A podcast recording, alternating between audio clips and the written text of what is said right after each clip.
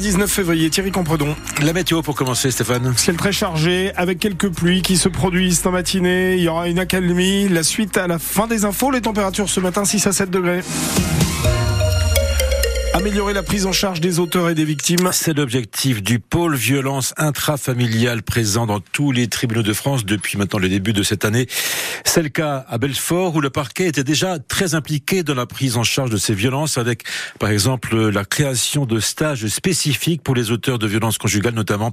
Manon Sibi est chargée de mission violence intrafamiliale au parquet de Belfort. On les reçoit, on leur présente des ateliers assez ludiques euh, sur la thématique de la communication, sur aussi euh, les acteurs qui peuvent venir soutenir euh, les personnes en difficulté. Donc euh, ça peut être psychologue, thérapeute, divers et variés en fonction des problématiques qui ressortent. Donc voilà, l'idée c'est vraiment de les sensibiliser sur l'aide qu'ils peuvent trouver. Des premiers retours qu'on peut constater, en tout cas c'est vraiment encourageant. On propose en plus derrière un rendez-vous en individuel pour le coup avec le délégué du procureur. Donc ça permet aussi d'approfondir ce qui a été dit au stage, éventuellement de poursuivre l'accompagnement des personnes. Ça permet qu'elle ne soit pas seule et euh, de parfois vraiment apaiser grandement les situations. Ça, on le, on le constate vraiment. On n'a pas eu de récidive euh, sur les stagiaires et euh, ça permet aussi de proposer une mesure en plus pour permettre aussi de graduer la sanction. Et le parquet de Belfort organise environ quatre stages par an pour les auteurs de violences intrafamiliales. Le frelon asiatique gagne du terrain en Franche-Comté, arrivé dans le département en 2016. Le nombre de nids a été multiplié par 10 entre 2022 et 2023. On est passé de 30 à 300 nids dans le secteur de Besançon.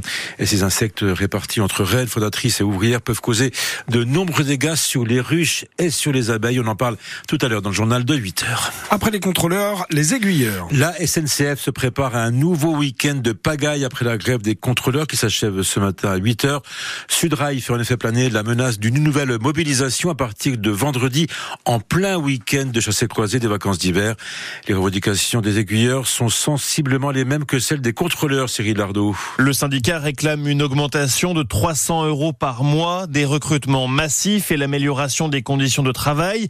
Sudrail évoque une grève pour l'intérêt collectif car selon ses représentants, on supprime aujourd'hui des trains par manque notamment d'aiguilleurs. Sudrail dénonce aussi sur son compte X, anciennement Twitter, l'absence de mesures prises par la SNCF pour éviter un nouveau conflit social et déplore n'avoir eu aucun contact avec la direction depuis le dépôt du préavis de grève fin janvier. Pour le moment, il est encore trop tôt pour dire si le mouvement sera massif et même si le préavis sera maintenu. La SNCF poursuit les négociations avec les différents syndicats, a assuré la semaine dernière le patron de SNCF Voyageurs, Christophe Aniché. Reste qu'une grève à ce moment-là serait particulièrement contraignante pour les usagers puisque les trois zones seront en vacances ce week-end. Et avec la grève de ce week-end, 150 000 voyageurs n'ont pas pu prendre le train selon la direction de la SNCF. À cinq jours de l'ouverture du salon de l'agriculture à Paris, les agriculteurs maintiennent la pression malgré les annonces du gouvernement avec par exemple une aide d'urgence de 400 millions d'euros et des simplifications administratives. Ils ont encore des attentes, notamment sur le revenu.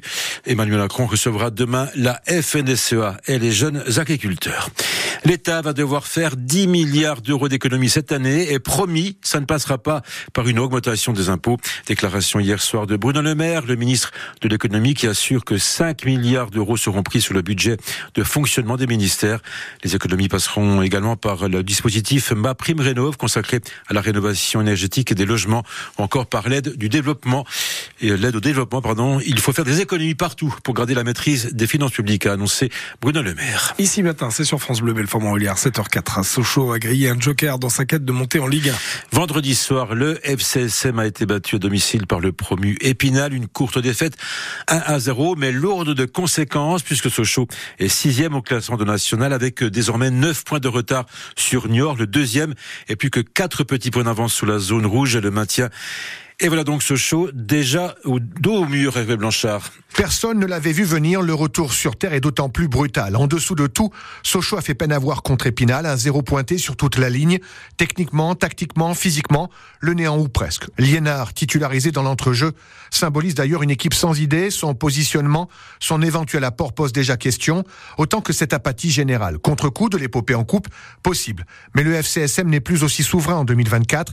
Il a passé son temps à défendre contre des Ligue 1 et le Red Star. Son jeu ne surprend plus, ne séduit plus et la sanction est inévitable aux grandes dames de l'entraîneur Osvaldo Tancho. On a suscité de l'attente, de l'espoir. Il faut en être conscient, il faut en être à la hauteur. Donc on a besoin de mettre de la qualité dans ce qu'on fait. C'est aussi bien pour tous de bien analyser profondément cette défaite et, de se dire que si on veut gagner des matchs, il y a certaines choses qu'il faut qu'on remette. Comme les têtes à l'endroit de certains joueurs logiquement encensés en coupe, mais semble-t-il moins concernés en championnat. Sauf que c'est bien l'objectif monter en Ligue 2 et avec 9 points de retard sur Niort le deuxième, même avec deux matchs en retard, la mission s'annonce désormais plus que compliquée, alors que le maintien n'est plus qu'à 4 points. Personne ne veut revivre la dégringolade de la saison passée. Voilà Tanchot et ses troupes sous pression celle de rebondir au plus vite pour ne pas vivre une cruelle désillusion. Et prochain match pour Sochaux, ce sera ce vendredi, encore à Bonal contre euh, Martigues, le troisième de national. Toute l'actualité de Sochaux, c'est ce soir entre 18h et 19h dans 100% FCSM sur France Bleu Belfort-Belliard avec Manette Alexandre Lepère et notre consultant Stéphane Cusset.